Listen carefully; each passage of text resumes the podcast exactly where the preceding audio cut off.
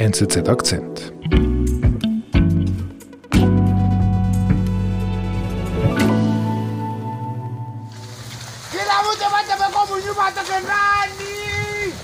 Also Goma, das ist eine Stadt mit rund 1,5 Millionen Einwohnern im Osten von Kongo-Kinshasa. Die liegt unmittelbar am Fuße des Niragongo-Vulkans, des gefährlichsten Vulkans des Kontinents. Und an diesem Samstagabend, am 22. Mai, lag plötzlich ein Schwefelgeruch über dieser Stadt und relativ bald haben die Menschen dann gemerkt, dass der Vulkan ausgebrochen ist und dass sich zwei Lavaströme langsam Richtung Stadt bewegen. Die Lava ist dann langsam immer näher gekommen, hat bald dann die Außenquartiere der Stadt erreicht, erste Häuser platt gedrückt. Am Schluss waren es ungefähr 5000 Häuser, die ähm, durch den Lavastrom begraben wurden. Glücklicherweise gab es aber dann einen Stopp quasi an der Grenze zum inneren Bereich der Stadt, also in einem Außenquartier. Es, es folgten dann sehr unruhige Tage in Goma. Einerseits gab es sehr viele Erdbeben, teilweise im Viertelstundentakt. Und dann einige Tage später erließ die Regierung eine Evakuationsanordnung. Und daraufhin flohen rund 400.000 Menschen aus der Stadt. Und die Bilder zeigen relativ deutlich, dass es sehr chaotische Stunden waren in, in Goma. Menschen suchen Schutz, Menschen ähm, klettern auf Boote und Schiffe, um über ähm, den Kivusee zu fahren. Alles wirkt ähm, sehr aufgebracht, sehr unkoordiniert, sehr überstürzt. Und das hat mich doch überrascht, weil der Ausbruch war eigentlich seit Jahren absehbar. Der Ausbruch des Vulkans Niragongo in Kongo hat Hunderttausende Menschen zur Flucht gezwungen. Afrika-Redaktor Fabian Urech kennt die Gegend und erzählt, warum der gefährlichste Vulkan Afrikas von den Einheimischen unterschätzt wurde.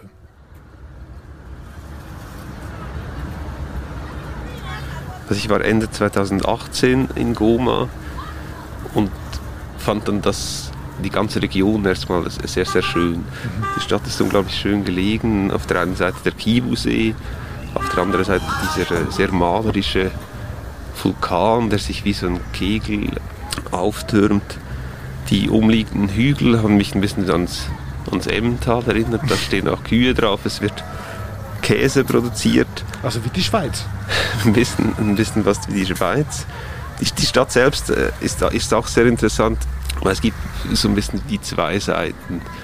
Es ist einerseits eine sehr lebendige Stadt, es ist auch eine sehr ähm, internationale Stadt durch die Präsenz der, der UNO. Mhm. Und dann gleichzeitig weiß man um die Geschichte dieser Stadt. Also man weiß eigentlich, dass die Stadt ständig mit Katastrophen konfrontiert wurde in, in den letzten Jahrzehnten und eigentlich äh, ständig die nächste Katastrophe droht. Mhm. Also es gab beispielsweise kürzlich zwei Ebola-Ausbrüche, es gab Cholera-Ausbrüche, es gab zwei Bürgerkriege in den letzten 20 Jahren, es gab zwei Vulkanausbrüche und so pendelt man so ein bisschen zwischen diesen Extremen, zwischen der Schönheit der Stadt, auch der Lebendigkeit und der ständig drohenden Gefahr. Und das merkt man der Stadt an? Sieht man das der Stadt an?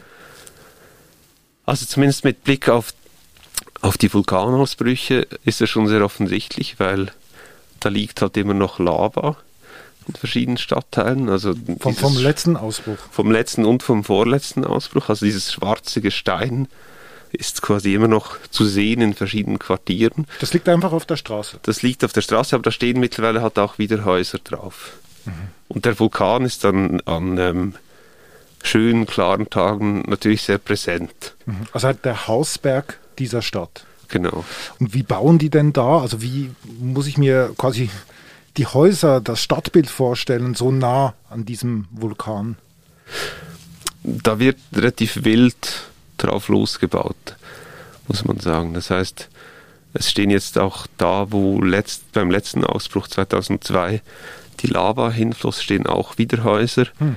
Man bewegt sich auch immer näher Richtung Vulkan, weil halt auf der anderen Seite der See eine natürliche Grenze bildet.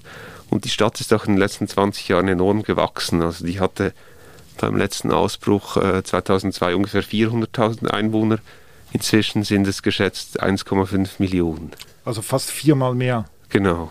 Warum kommen so viele Leute dorthin?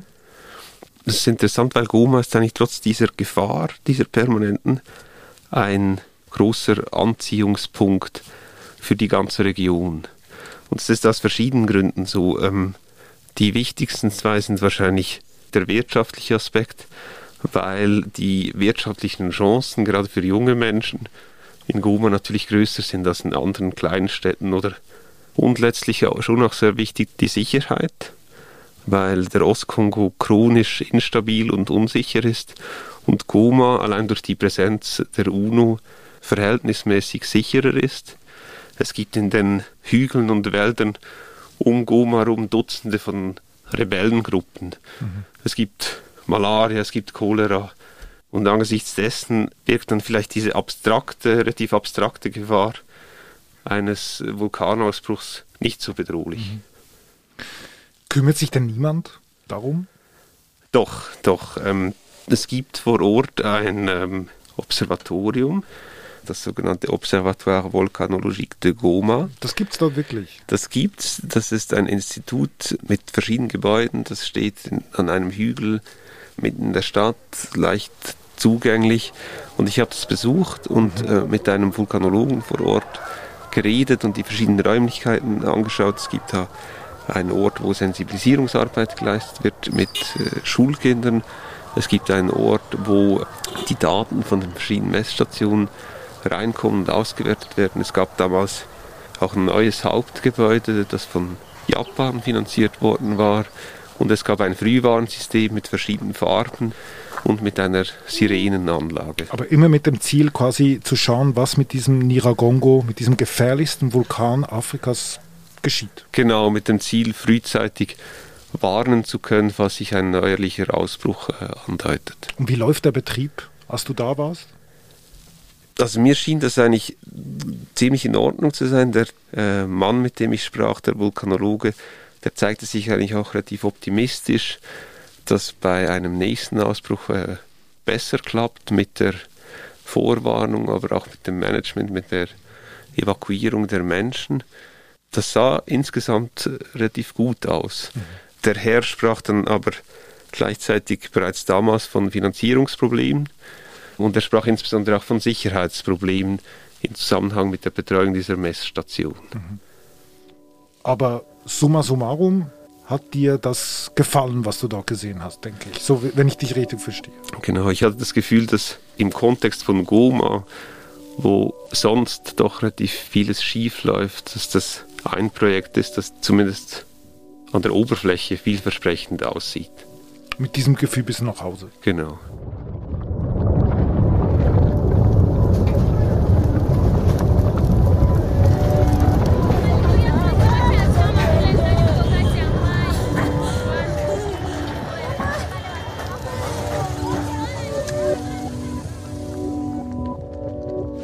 Und jetzt dieser Ausbruch, drei Jahre nach dieser Reise, was ist dir da durch den Kopf gegangen, was du davon gehört hast?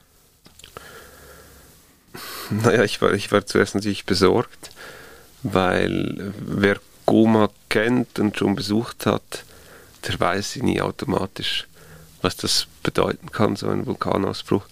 Und das kann halt äh, wirklich in der totalen Katastrophe enden. Mhm. Ich war dann gleichzeitig ein bisschen überrascht, als ich mich ein bisschen besser informiert habe, weil ich gesehen habe, da gab es gar keine Vorwarnung. Und dann zeigte sich dann auch, dass eigentlich die, diese Evakuationspläne, von denen man damals vor Ort gesprochen hat, dass die letztlich einfach Makulatur waren. Mhm. Also der Vulkan wurde gar nicht mehr beobachtet? Genau, es klang so ein bisschen wie eine riesige Lücke zwischen Theorie und Praxis. Es gab offenbar seit letzten Herbst eine Lücke in der Finanzierung des äh, Observatoires und das hat letztlich schlicht dazu geführt, dass quasi die Überwachung des Vulkans praktisch komplett eingestellt worden ist während, während sieben Monaten bis April 2021. Dazu muss man wissen, dass dieses Observatorium seit Anbeginn eigentlich sehr stark abhängig war von externen Finanzierungsquellen. Das sind insbesondere internationale Geber. Das war ähm, Japan, das waren eben auch verschiedene europäische Geberländer. Bei diesem Betrag, der dann wegfiel im Herbst, handelt es sich um einen Kredit der Weltbank, der nicht verlängert wurde, unter anderem mit der Begründung des Missmanagements und es gab da auch verschiedentliche Korruptionsvorwürfe gegen das Observatorium selbst. Also man hat aus Bestrafungsgründen den Geldfluss gestoppt. Damit hat man aber auch die Beobachtung des gefährlichsten Vulkans gestoppt. Genau, genau. Wobei natürlich die Verantwortung hier, zumindest aus meiner Sicht, dann eher beim Staat liegt, der dann eben nicht eingesprungen ist mhm. und der auch nach 20 Jahren eigentlich nicht fähig oder willens war, dieses wichtige Observatorium zu finanzieren. Mhm. Jetzt hast du vorher gesagt, das Krisenmanagement, das Evakuationsmanagement habe nicht funktioniert nach dem Ausbruch. Wie, wie, wie kommst du auf so eine deutliche Aussage? Ich glaube, dazu reicht eigentlich ein Blick auf die, die Bilder, die uns da erreicht haben. Als die Stadt dann evakuiert wurde oder weite Teile der Stadt evakuiert wurden, sieht man chaotische Szenen von Familien äh, mit Kindern, die mit wenig Gepäck Richtung Stadtgrenze laufen, verschiedene Leute auf demselben Motorrad, eine lange, lange Kolonne äh, auf dieser Landstraße außerhalb der Stadt, sich ganz, ganz langsam raus aus der Stadt bewegt. Leute auch in Panik. 30, mindestens 30 Leute sind zu dem Zeitpunkt bereits gestorben über 100 Kinder werden vermisst. Also sehr angespannte Lage und auch eine große Verzweiflung und teilweise Ratlosigkeit, weil die Menschen schlicht nicht genau wissen, wohin sie eigentlich gehen sollen. Mhm. Also das sieht nicht nach einem Plan A aus, der da irgendwo aus der Schublade gezogen Nein, wurde. überhaupt nicht. Was sagt das aus über die Institutionen, die dort eigentlich wirken müssten zu diesem Zeitpunkt? Also ich glaube, die, die aktuelle Situation, die Krise, die zeigt in gewisser Weise wie durch ein Brennglas auch wie, wie schlecht es um den Staat bestellt ist im, im Kongo. Mhm. Ähm, seit Jahrzehnten im Übrigen. Der Staat, der kaum je in Erscheinung tritt, wenn er das tut, dann ähm, oft mit leerer Rhetorik oder aber im Sinne des eigenen Machterhalts oder der Selbstbereicherung. Das zeigt sich jetzt äh, auch etwa daran, dass es nicht der kongolesische Staat ist, der Hilfsgüter verteilt, der Unterkünfte für die Geflüchteten bereitstellt, stellt, sondern es ist die UNO oder es sind internationale Hilfsorganisationen. Und es zeigt sich interessanterweise auch im Nachbarland, in Ruanda, wohin doch auch viele Bewohnerinnen und Bewohner Gomas geflüchtet sind. Und offenbar ist dort das Katastrophen Management wesentlich besser. Das heißt, die Leute wurden relativ rasch versorgt mit dem lebensnotwendigsten Wasser, äh, Nahrung, Toiletten. Dieser Vergleich mit Kongo ist, ist, ist doch verpannt. Mhm. Zwischen Ruanda und Kongo. Genau. Was ist die derzeitige Situation? Wie geht man jetzt damit um? Also es sind mehrere hunderttausend Leute unterwegs. Ähm, was weißt du, Stand jetzt? Soweit man das von hier aus beurteilen kann, muss man sagen, dass sich die humanitäre Lage zuspitzt. Viele dieser über 400.000 Menschen befinden sich weiterhin außerhalb Gomas. Es gab jetzt in einer nahegelegenen Stadt erste Cholera-Fälle und wenn ähm, nicht bald Hilfe kommt, auch natürlich von der kongolesischen Regierung, dann dürfte sich diese Lage noch, noch erheblich verschlechtern in den kommenden Tagen. Mhm. Und der Vulkan? Also Vulkanologen bezeichnen es eigentlich Stand jetzt als, als großes Glück, dass ähm, bisher nicht mehr passiert ist, dass die Lavaströme in den Außenquartieren äh, gehalten haben und nicht quasi über die Stadt hinweg gefegt sind. Ob es aber vorbei ist für den Moment, weiß man nicht. Es gibt Stimmen, die waren vor weiteren Ausbrüchen, vor weiteren Erdbeben. Da muss man abwarten.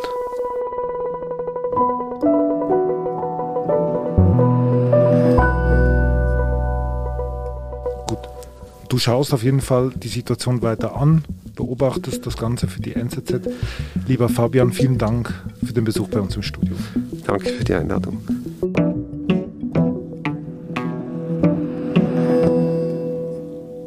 Das war unser Akzent. Ich bin David Vogel. Bis bald.